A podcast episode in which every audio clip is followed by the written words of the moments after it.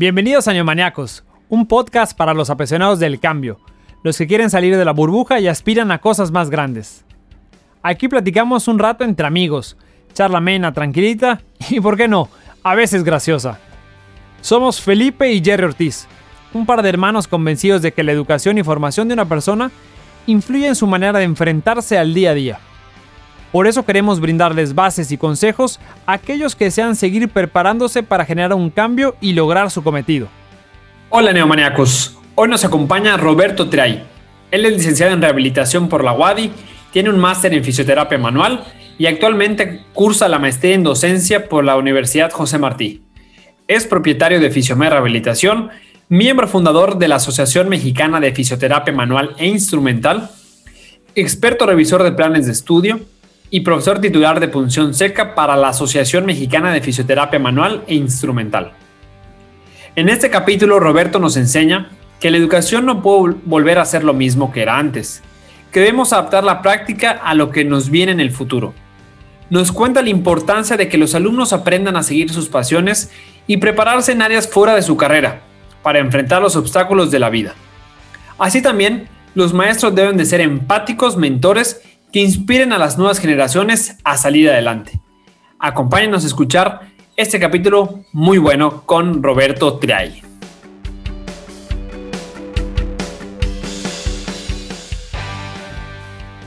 Hola neomaniacos, ¿cómo están? Muy buenas tardes. Hoy estamos grabando el miércoles 3 de marzo de 2021. Eh, siempre saludo a Gerardo, pero hoy todavía no está, todavía no se conecta, está terminando una reunión, entonces en unos minutos debe de entrar pero tenemos hoy capítulo de educación. Hoy nos acompaña Roberto Tray, él es fisioterapeuta, eh, tiene una maestría en terapia ortopédica, si no me equivoco, está estudiando una maestría en ciencias de la educación, es gran amigo, eh, además de que colaboramos en otros proyectos, pero dirán, oye, ¿por qué ese es fisioterapeuta? ¿Para qué lo invitaron? No, bueno, con Roberto desde que lo conocí, eh, nos empezamos a llevar muy bien porque es un apasionado de la educación. Él ama la educación, le encanta enseñar y bueno, hoy está para platicar un poco más acerca de su perspectiva en el tema educativo. ¿Qué onda, Roberto? ¿Cómo estás? Pues muy bien, Felipe, gracias por la invitación aquí a, a este espacio para poder platicar un poquito del área educativa. Como mencionas, eh, aunque soy fisioterapeuta, yo me desempeño desde siempre, he tenido un área eh, docente y no solo yo, yo vengo de una familia de larga, mi mamá, mi abuela, mis abuelos, todos son profesores de carrera. Y, yo, por supuesto, no pude escapar de, esta, de este llamado, ¿no? Eh, tuvimos que seguir un poco la tradición, eh, un poco ya en el aspecto profesionalizante de la educación y no en la educación básica, pero es un, es un tema que definitivamente a mí eh, siempre me tiene pendiente, porque sí creo que solamente a través de la educación es como podemos salir adelante. Y creo que el mayor problema de la sociedad en la que vivimos, podemos pensar que son los políticos, podemos pensar que es la economía, pero principalmente todo se resume en educación. Sí, así es. Digo, yo creo que la educación está en todo, ¿no? Eh, en la carrera que estudies, en el trabajo que tengas, eh, la educación y la formación, ¿no? Eh, y bueno, para, para arrancar, Roberto, irnos así directo al grano, ¿no? Y me gustaría que tú tienes un, una un pensamiento crítico, ¿no? Y lo que me gusta platicar contigo es que cuando hemos platicado no es un, tema de, crítica y de quejas, sino siempre es cómo podemos mejorar, qué se puede hacer, cómo darle la vuelta. Y, por ejemplo, me gustaría preguntarte, ¿qué piensas que debe cambiar en la educación en las carreras que son prácticas? Eh, nos fuimos a la virtualidad, ya lo sabemos hace un año, ya sabemos todo lo que ha pasado, no quiero repetir lo que ha pasado, pero lo grave es que llevamos más de un año sin, sin realizar prácticas, ¿no? Pero eso también nos lleva a pensar que podemos cambiar la forma de dar educación, o de, educar, o de, de, formar. ¿Tú qué crees que debe cambiar? Pues principalmente eh, es que por, eh, en principio es que tenemos que cambiar. O sea, no es que podamos eh, decidir de un día para otro regresar a la misma estructura que la que teníamos. Estamos en un momento de necesidad de cambio y este cambio nos obliga a tomar decisiones que quizá no habíamos eh, pensado posibles pero que en vez de que pudieran ser en, contraproducentes a, a, la parte educativa, podrían ser incluso benéficas a la parte educativa. En el caso de lo que yo te puedo comentar, eh, está más dado mi experiencia, porque en el área de fisioterapia y ciencias de la salud, la parte eh, presencial, digamos, aunque hemos migrado todos a la parte virtual, la parte presencial es completamente indispensable. Eh, yo estoy a favor de regreso a las aulas, pero lo que a mí no me hace sentido desde todo el punto de vista es que muchas de las áreas de estudio que tenemos no necesariamente tienen que ser presenciales. Definitivamente para el área de la salud, un regreso a la educación y un cambio en la modalidad de, educación mixta entre que los laboratorios pudieran ser, eh, eh, de, puedan ser más eh, supervisados por profesionales, porque hay temas que la virtualidad no nos va a permitir, como eh, las características cualitativas de las sensaciones de las partes que estás explorando en el cuerpo, te repito, en el área de la salud. Y, eh, pero definitivamente la construcción de los conocimientos necesarios previos a este tipo de práctica en laboratorios o prácticas guiadas pues, pueden ser obtenidas mediante la guía del estudio a distancia. Yo muchas veces creo que la mayor reto que estamos presentando los que hacemos educación, y aunque yo en este momento no estoy haciendo educación eh, formal universitaria, pero sí educación continua, es que intentamos realizar el mismo tipo de enseñanza eh, dentro eh, de la área virtual como lo hacíamos en, la, en, el aula. Y esto hace que muchos de nuestros temas no pudieran ser comunicados de la misma manera. Eh, es, diferente cuando prestamos atención al mundo que nos rodea que cuando lo prestamos a una pantalla. Y definitivamente eh, no todos, y también es importante entender que no todas las personas aprenden y son estimuladas de la misma manera. Entonces, eh, yo sí creo que se tiene que continuar con la educación a distancia, pero yo me imagino más como una educación en base a objetivos o competencias que más que estar sentados eh, desde este punto de vista que yo considero un poquito industrial, de donde una persona se sienta y se queda ya horas sentado hasta que suena un timbre y sale de su fábrica de aprendizaje y luego vuelve a sonar el timbre y me vuelvo a sentar, ¿no? Este modelo para mí de revolución industrial, yo creo que este es el momento en el que va a dar un giro. Yo creo que la educación basada en competencias y basada en la adquisición de habilidades, yo creo que va a estar un poquito más ahí, ¿no? Y para esto no, no es no se adapta tanto al modelo tradicional. Oye, una pregunta, por ejemplo, ¿tú sí crees que yo algo que he, visualizado, ¿no? Y todo este año de pandemia me he puesto a investigar, a escuchar a gente experta en educación y todo. Y para mí sí va un tema de ser una educación híbrida, ¿no? Y allá tenemos que ir. ¿Tú crees que, por ejemplo, en las carreras del área de salud, ejemplo, en la tuya, fisioterapia, sí podamos tener ya eh, al corto plazo planes de estudio o que la educación debe ser híbrida, donde dices, oye, sé que tengo que enseñar algo de teoría, ¿no? Porque, bueno, ciertos autores, ciertos expertos, ¿tú crees que sí se puede ya separar y decir, oye, esto se va completamente en línea, esto lo vas a ver desde tu casa y vas a venir solo a la universidad a hacer tus prácticas? ¿Tú crees que esto será posible? Yo creo que no solo es posible, yo creo que es necesario. Hay un tema en el tema educativo eh, que tenemos que es, un, paternalista, yo, yo creo, en donde parece ser que eh, la responsabilidad del profesor es que el alumno aprenda a nivel universitario y en la no puede estar nada más alejado de la realidad. Yo sí creo que esto podría funcionar en el tema de la educación básica, pero uno va a la universidad no para, mm, no para pasar los exámenes, uno va a la universidad para aprender un oficio, para aprender el oficio de ser médico, para aprender el oficio de ser fisioterapeuta, para adquirir los conocimientos necesarios para, para aprender a lo que yo me voy a dedicar. Y si yo me voy a dedicar a esto, es mi responsabilidad construir el conocimiento necesario para tenerlo. Y no necesariamente el, todo el conocimiento lo voy a obtener de mi maestro, que definitivamente si mi maestro no tiene todo el conocimiento que yo necesito, el profesor universitario, yo creo que debe ser entendido más como una guía y un facilitador en el proceso de aprendizaje, más que una persona que le da los conocimientos a la, a la otra persona. Que yo creo que es algo que nos ha pasado mucho, ¿no? Estamos eh, y no, el otro día platicaba con, con mi hermana y de, hablábamos del tema de la ciclovía que se está instalando aquí en Mérida, ¿no? Y que hay comentarios a favor, comentarios en contra, pero me decía es que, oye, eh, eh, no sé qué significan los señalamientos que están pintando, ¿no? Y le decía, ok, si no sabemos, ¿por qué no investigamos? O sea, estamos esperando y porque así nos, así hemos enseñado. Y digo, yo soy en una universidad y a veces también nosotros tenemos, somos culpables y tenemos que cambiar esa, esa parte, ¿no? Tenemos que ser autocríticos. Es decir, no podemos esperar a que el gobierno tenga que llegar y decirnos, oye, aquí están los señalamientos. O sea, cuando en Internet puedes encontrar y decir, oye, qué señalamientos, en qué consiste una ciclovía, y estoy hablando ahorita porque me acuerdo de ese tema, pero es mucho de lo que tú comentas, ¿no? O sea, el alumno no decir, oye, voy a esperar a que mi maestro me enseñe, el maestro debe ser más un mentor y alguien que te guíe, pero sí como alumnos tenemos que nosotros procurar mejorar y procurar aprender también por nuestra parte. Eh, yo creo que el gran problema es que en la educación, no, no quiero decir actual, ¿no? pero como, como uno de los retos que se enfrenta es que estamos acostumbrados a que se nos diga que tenemos que aprender, ¿no? Y, cuando, y esto genera incluso en el ambiente laboral que yo me he enfrentado a ese problema cuando tengo trabajo con personal, ¿no? Porque a la persona si no les dice lo que tiene que hacer, no es capaz de intuir lo que tiene que hacer, porque en vez de favorecer su pensamiento crítico, lo que hacemos es, es decirle, tú tienes que hacer esto y si lo haces bien, pues tienes una palomita y si lo haces mal, tienes una cosita. Y entonces en el momento en donde no saben qué hacer, no saben cómo encontrar su, su no saben cómo encontrar su, su feedback positivo, ¿no? Y, y a veces nosotros eh, nos enfrentamos a eso, nos enfrentamos a esta inhabilidad del pensamiento de, de construir su propio eh, aprendizaje.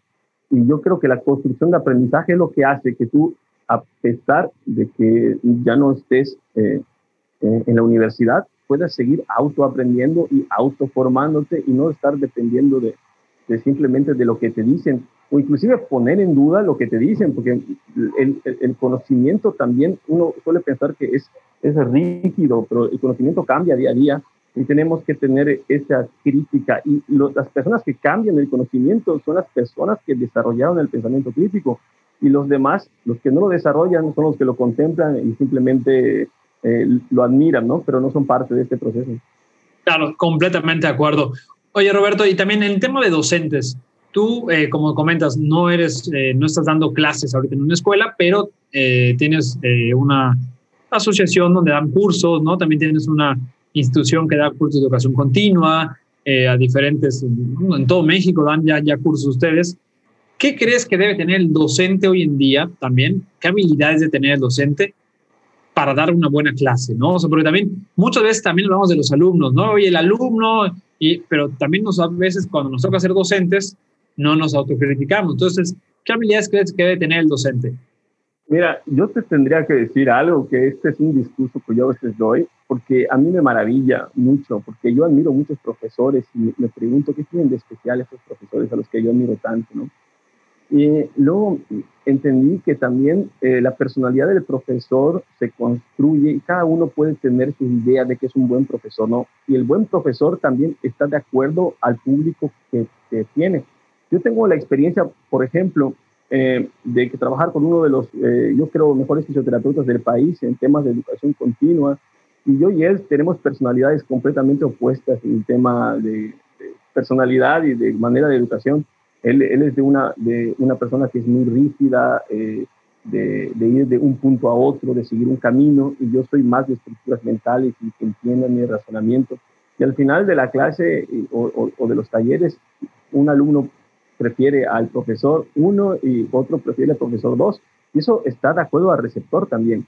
Pero yo creo que también una de las características principales respecto a eso, además de, de, la persona a la que va dirigida, de la población a la que va dirigida, es que eh, yo pienso que hay profesores que su objetivo es compartir información y su objetivo es que el alumno aprenda pero también hay profesores que son los que les gusta pararse y presumir lo que saben, y hay, que son los que cuando termina la clase te enteraste que son más inteligentes que tú, pero no aprendiste nada, ¿no?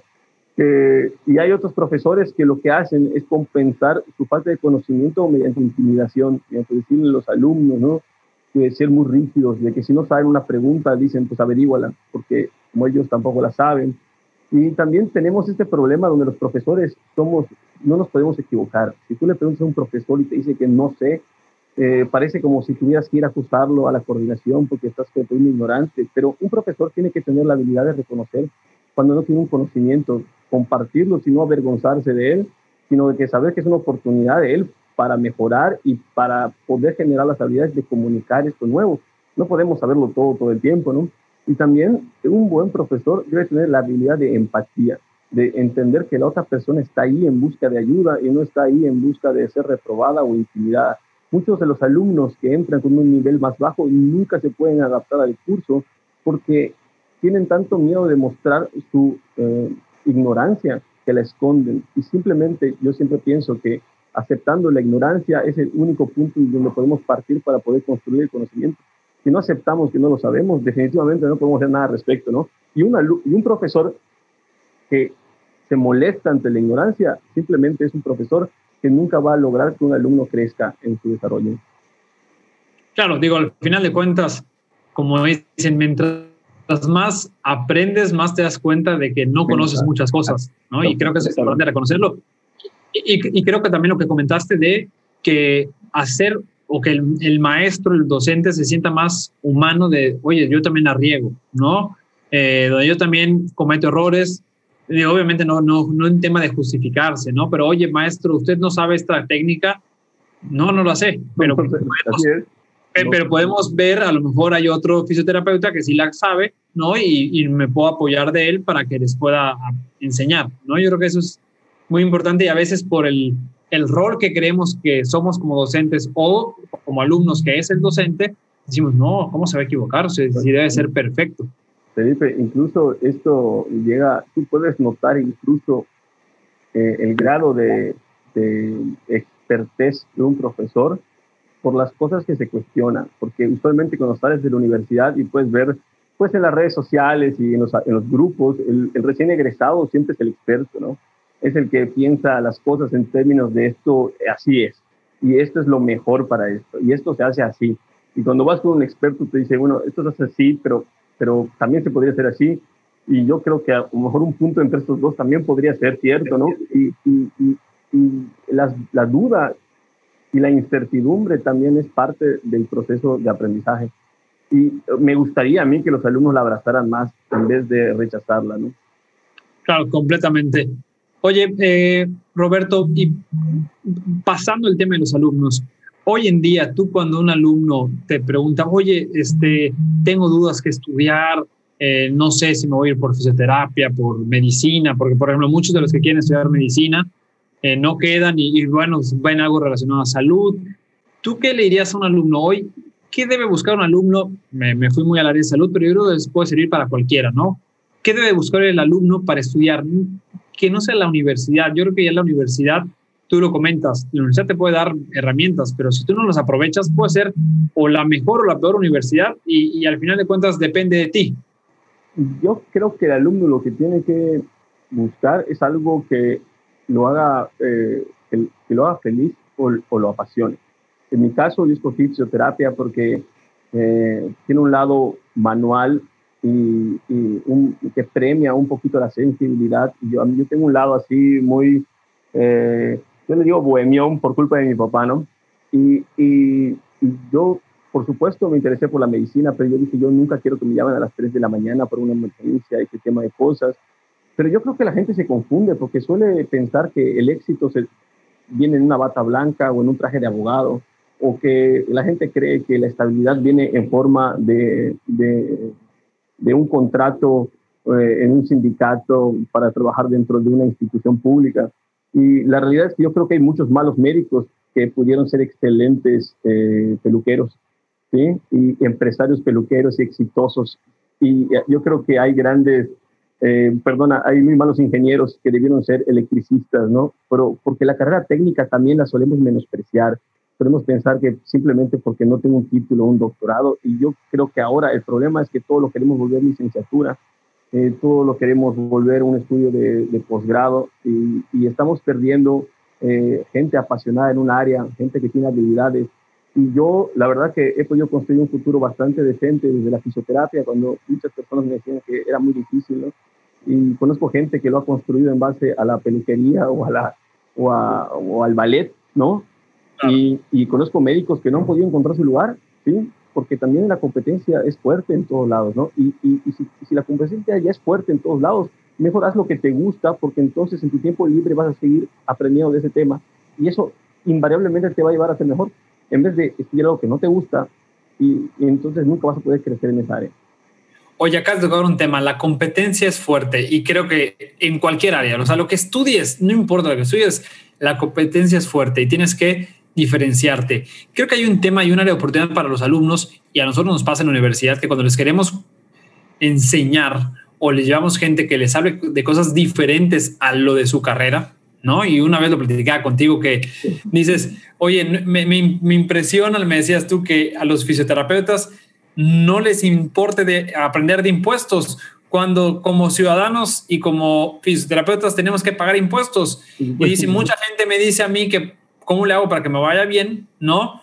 Pues dices que ya, ya me puse a averiguar de impuestos, me puse a conocer la administración, y yo, pero muchas veces cuando están en la carrera eh, o no sabemos transmitirle a ellos, a los alumnos, o los alumnos también no, no, no, no se interesan de otros temas, ¿tú qué recomendarías? O si ahorita los alumnos que nos están escuchando y los maestros, ¿cómo podemos hacer que esto se vuelva realidad? Porque muchas veces decíamos, y no me dejarás mentir, es que esa carrera es de, es de relleno, ¿no? Pero en esa materia. O sea, oye, cambiar un cheque, todos tenemos que cambiar un cheque. O sea, ¿no? Y a veces llegamos a los 30 años y es el primer cheque que voy a cambiar. Y, y, qué es un cheque? O sea, ¿qué es endosar un cheque? ¿No? Cosas tan sencillas. ¿Qué puedes hablar respecto a esto? Yo eh, lo que puedo hablar es que eh, para poder tener una casa necesitas un crédito. Para poder retirarte necesitas una jubilación. Y para crecer necesitas pagar impuestos y la gente no crece. De verdad, me parece increíble que los fisioterapeutas sigan intentando, por ejemplo, en mi, rama, sigan intentando, salen y escuchan el consejo de la mamá o de la tía que te dice, ¿para qué vas a rentar un local? Porque aquí en la casa eh, puedes poner tu clínica, ¿no? Y lo que no se dan cuenta es que un local, el, el, precio de un local es un paciente más al día.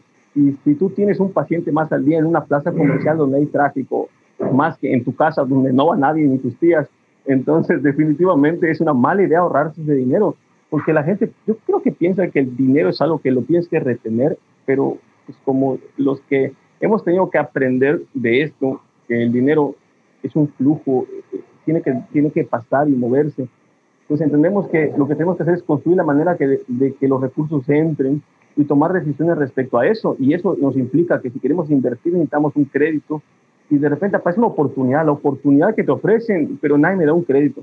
Y eso pasó porque no tengo un historial bancario, no tengo una cuenta de ahorros, no pago mis impuestos porque Hacienda es mala y me va a robar, y, y, el PRI y el PAN y, Morena y todo eso. Y, y al final no nos damos cuenta de que, de que es tan importante cumplir las reglas de Secretaría de Salud, como las reglas de economía, como las reglas de todo, que ese es el aprendizaje que hace que un negocio prospere y el otro se mantenga como yo les digo, hay negocios y hay autoempleo, ¿no?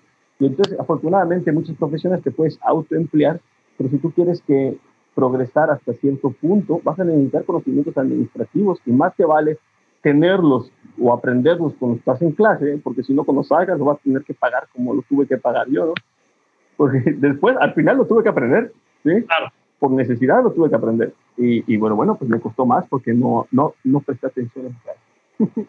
y digo, creo que pasa muchas veces, ¿no? Y, y, es algo que sí siento que ahorita ya como que empezamos a cambiar ese, ese chip, aunque cuesta trabajo, pero para todo lo que nos escuchan, o sea, es importante que aprendamos de todo, o sea, de, todo, o sea, de arte, de pintura, de cultura, de historia, psicología. De, deporte, de psicología, de inteligencia emocional, porque al final de cuentas, hablabas de la competencia, eso es lo que te debe diferenciar de otros, ¿no?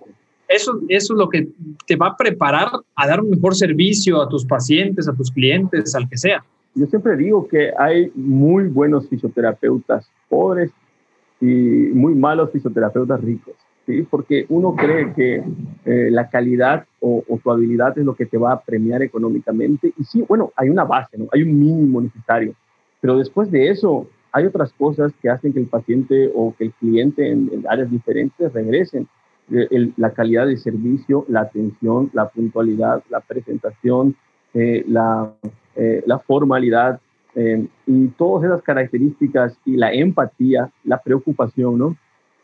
todas esas cosas que están fuera de la habilidad profesional, que son las que hacen que un cliente quiera regresar contigo, que son que los clientes generen una fidelidad, ¿no?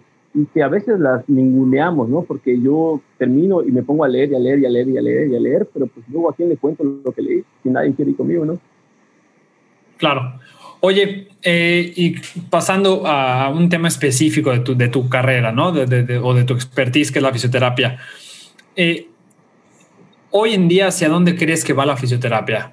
Eh, ¿Hacia dónde va la educación en fisioterapia? Y también, tú quiero así empezar a volar un poco, ¿no? Y, y esto de, ¿tú crees que, por ejemplo, las consultas puedan cambiar en unos años y que a lo mejor se pueda dar cierta, no sé, consulta vía digital, ¿no? Y, por ejemplo, voy a inventarte, ¿no?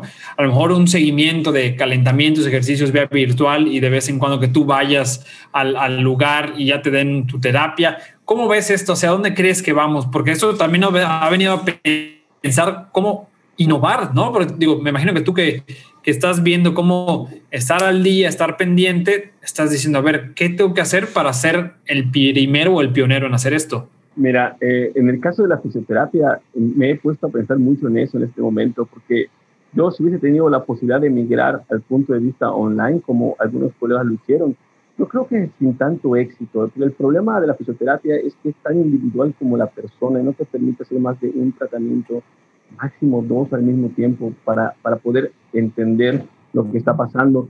Sin embargo, yo sí creo que en la nueva parte tecnológica, el seguimiento mediante indicadores, por ejemplo, uno de los indicadores más importantes para la, eh, en, el área deportiva, porque no puedo hablar de todas las áreas, eh, podemos monitorear la, las horas de sueño porque el rendimiento muscular depende también del descanso. Podemos eh, monitorear la frecuencia cardíaca, los niveles de estrés. Podemos monitorear el trabajo muscular o algunas pruebas de rendimiento. Y ahora con los sistemas de monitoreo actual, muchas veces es una tentación que dentro de las aplicaciones, que por ejemplo en nuestra oficina tenemos una, pudiéramos agregar eh, la información en tiempo real de los nuevos, eh, de los nuevos eh, gadgets, digamos, que están a la venta. Por ejemplo, que si tienes un Garmin o si tienes un, un, iWatch, exactamente. Y todo eso da información que para el fisioterapeuta es súper importante. Y si esa información pudiera casarse entre las, entre las aplicaciones de, que son del gadget con las de los médicos y todo eso, pues tenemos una información súper bien, porque el principal problema es la mentira, porque dice, ¿cómo estuviste tu día? Pues está tranquilo, y, y, el reloj te va a decir que no durmió, que estuvo estresado, que estuvo... Y, y este tipo de información es importante, porque eh, en, en, otras disciplinas como la, como la nutrición, me parece que es, es, inclusive más importante, porque cuando te dicen, ¿qué tan, qué tan bien seguiste la dieta? Del, bien, pues del 1 al 10, pues, pues bien, y, y la verdad que bien, ¿cómo lo calificas, no? Si tú tuvieras un sistema que pudiera calificar, eh, digamos, eh, cada comida en términos de qué también la hizo, tú podrías ver que hay un patrón en la información, porque yo creo que el nuevo, eh, la nueva frontera de la salud es el análisis de la información, ¿no? Que pensamos de nuevo que una disciplina como el análisis de datos en, dentro de la fitoterapia, la medicina, la nutrición no tiene sentido, pero necesitamos los datos para entender cuáles son los patrones de comportamiento eh, que están provocando o las lesiones o, los problemas de sobrepeso, los problemas de salud. Y no tenemos hasta el día de hoy ningún tipo de seguimiento de los datos que el paciente genera. Y yo creo que ahí está la nueva frontera, integrar esta información dentro de la clínica. De hecho, muchas pláticas y muchas conferencias que en congresos que hay existido y todo, dicen, el futuro es análisis de datos. Digo, o sea, lo acabas de decir en algo tan sencillo que la verdad yo no lo había puesto a pensar, pero cómo imagínate tú como fisioterapeuta y puede ser de la carrera que sea, ¿eh? O sea, ahorita lo, ahorita lo estoy diciendo fisioterapeuta. Oye, a ver, Felipe, perfecto, vienes a atenderte, ¿qué tienes? No, pues tienes un dolor en la espalda, perfecto. ¿Tienes eh, Garmin celular, cualquier aplicación que te pueda medir eso? Sí. ¿Me puedes pasar tus datos para hacerte todavía un análisis más certero? Oye, veo que solo das mil pasos al día. Pues eso puede ser que a lo mejor a tu cuerpo, más que una terapia, le haga falta caminar. ¿No? O sea, por decir algo. Solo a mí me interesa saber cuántas horas pasamos sentados al día, que es el principal daño que nos hacemos. La postura de sedestación nos está acabando. Eh, no podemos entrar en ese detalle, pero yo, si, si yo tengo un paciente y noto que está 70 o 80% del día sentado, este paciente va a tener un problema seguro. ¿Y, de qué me sirve tratarlo si va a estar 70 o 80% del día sentado? Pero ¿cómo lo monitoreo? Porque tú le dijiste, ¿y cómo te sentaste mucho tiempo en la computadora? No, pues lo normal, un ratito, como cuánto tiempo, una hora. Y luego te das cuenta que son ocho horas al día porque te la pasas sentado en la silla, en el auto, en el escritorio. pero esos datos... La comida. No lo puedo acompañar a su casa para vigilarlo, ¿no? O sea, eh, nos metemos en un problema legal, pero deberíamos de tener la información, ¿no? Y yo creo que ahí, análisis de datos seguro, ahí estamos completamente de acuerdo. Y déjame completar esta respuesta porque yo también creo que la fisioterapia y todas las disciplinas, ya no la parte de, de la aplicación clínica o, o, del trabajo, sino en la educación. Yo creo que una de las grandes cosas que se podrían hacer en la educación es que las famosas materias optativas pudieran ser generadas online y que uno pudiera generar, tomarla con los profesores que uno quisiera, o sea, abrir una lista de profesores expertos en un área, porque seguramente universidades como en Estados Unidos, en Europa, ¿no? para no decir nombres, ¿no? Tienen a ese profesor que, que, que no tienes acceso, nunca vas a tener acceso a su clase, ¿no? Pero que seguramente con esta nueva tecnología se van a abrir y se van a vender eh, para que no solamente puedas tener a tu grupo de profesores base, sino tener la oportunidad de aprender de otros profesores a nivel nacional o internacional para completar. Y para mí esto enriquecería la formación profesional y sería más democrático, yo creo, la educación de mí. Sí, yo creo que tenemos que pensar que la educación no puede regresar a lo que era antes. Eso, eso es para mí eh, mi premisa eh, hoy en día, ¿no? Oye, eh, Roberto, para, para cerrar, me gustaría hacerte una pregunta que yo sé que eh, podría, podría pasar en algún momento eh, en, tu, en tu vida. Si fueras secretario de Educación a nivel nacional, ¿cuál sería el primer cambio que harías del sistema tradicional? Roberto Triay eh, es nombrado secretario de Educación. Bienvenido, entra a su oficina. ¿Qué, qué pasó, Roberto? ¿Qué, ¿Qué dices?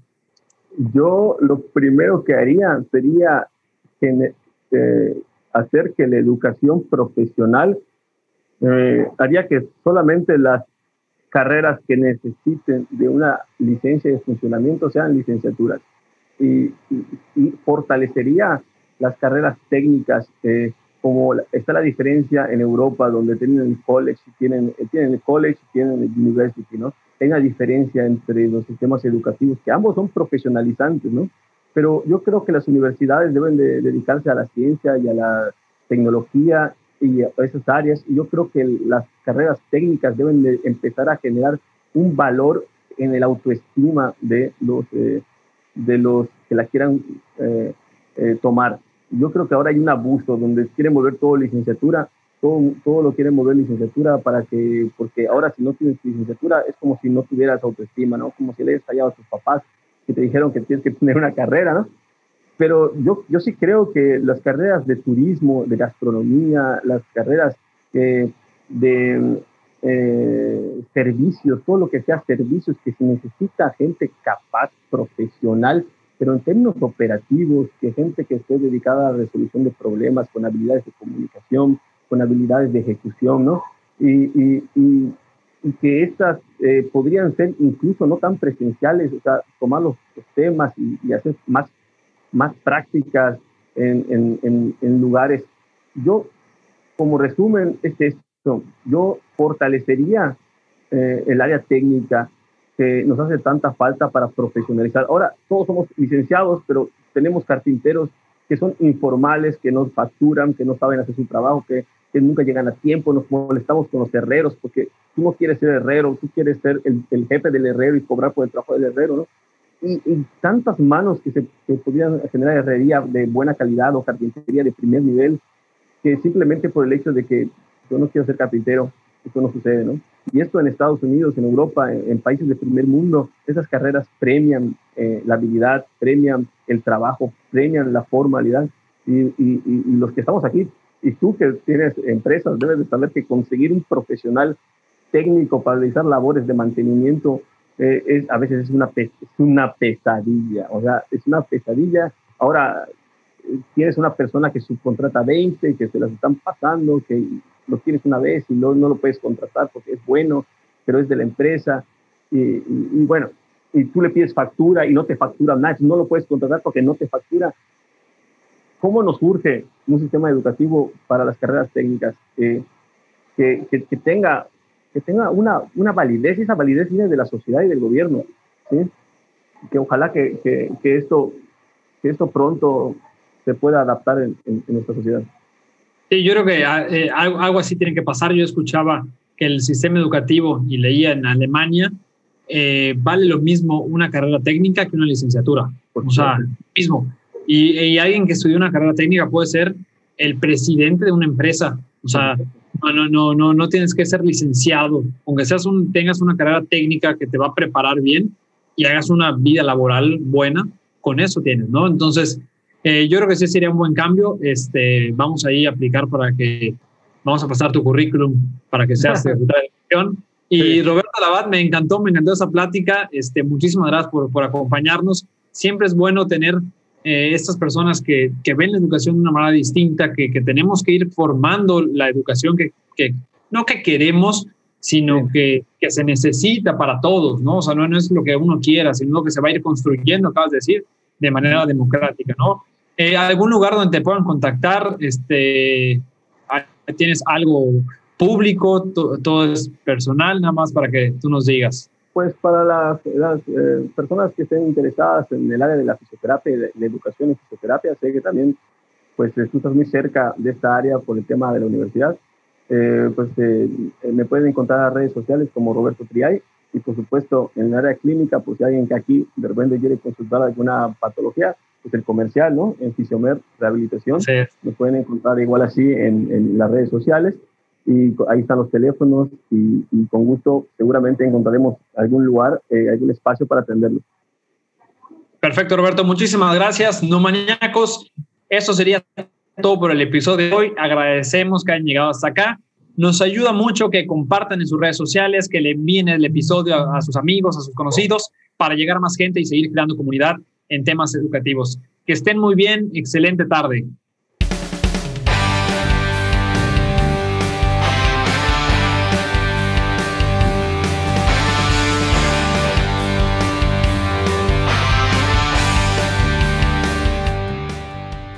A ti que invertiste tu tiempo en escucharnos, muchísimas gracias y esperamos tenerte por aquí en la próxima edición. No te olvides de seguirnos en nuestras redes sociales, en Facebook e Instagram como Neomaniacos Podcast, compartir y darle like. Nos vemos en el próximo episodio. Música, edición por Casona Indie Music Studio.